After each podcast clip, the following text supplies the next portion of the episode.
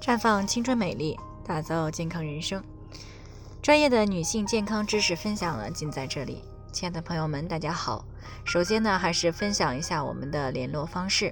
大家可以在我们最常用的聊天软件当中搜索 PK 四零零零六零六五六八，关注以后呢，回复自测进行健康自测，可以更有针对性的了解自己的健康状况。接下来呢，开始我们今天的健康话题。着急上火就清热泻火，有可能呢只是火不归元。昨天呢，听众方女士呢过来反馈，说她是我们前两天谈到的那样，特别的怕冷，但平时呢有点事儿就容易着急上火，尤其是天气冷的时候。那么其中最经常出现的就是口腔溃疡，每次上火呢，为了好得快一些，都会吃一些这个清热泻火的药。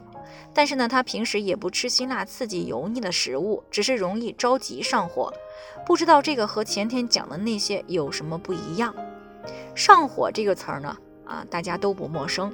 经常呢听到有人说，牙痛是上火了，上牙痛呢是大肠火，下牙痛呢是胃火，口臭呢是你有胃火了，心烦失眠呢是你有心火了。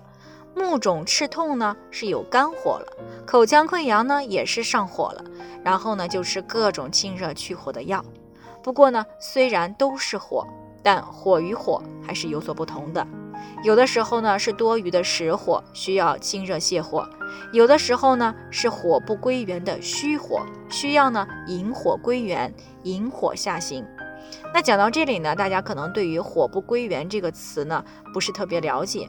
那中医上认为呢，水火者阴阳之征兆也，意思就是说，水火是阴阳最具代表性的食物，而肾呢被形象的比喻成为水火之宅，内存元阴元阳，元阴元阳呢都是由肾经所化生的，对人体很重要。如果某些原因导致了元阳无法继续居住在肾中，流窜到身体其他的经络当中，就容易出现各种上火的表现。那如果流落到肝经啊，循经上扰双目，就会出现目赤。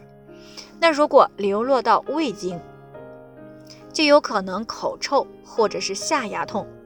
那如果流落到了大肠经，那就会上牙痛。如果流窜扰心的时候，还会出现失眠、口腔溃疡等等。所以，如果是火不归元诱发的火，需要的是引火归元、引火下行，而不是一味的去清热泻火。那听到这里呢，可能有些女性会有点疑惑啊，不知道这个引火归元和引火下行有什么不同？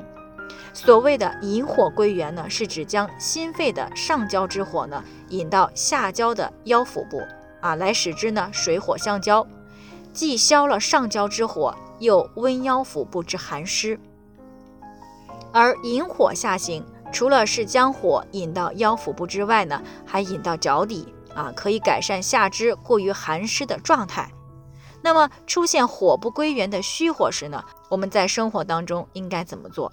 首先是要喝足够的水，而且呢尽量喝泡枸杞、桑葚的水，因为这两种呢都是入肝肾之经，有补血滋阴、生津止渴、润肠燥等作用，所以呢有助于引火归元。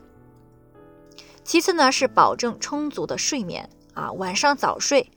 睡眠充足可以养精血，那从而呢帮助引火归元。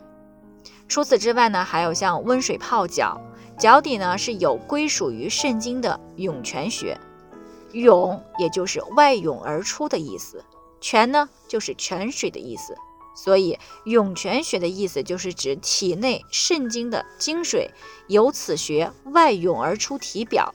所以呢，经常泡脚并且按摩涌泉穴，也是有助于引火下行的。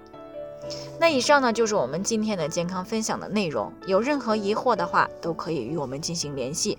那我们会对您的情况呢做出专业的评估，并且给出个性化的指导意见。那最后呢，愿大家都能够健康美丽常相伴。我们明天再见。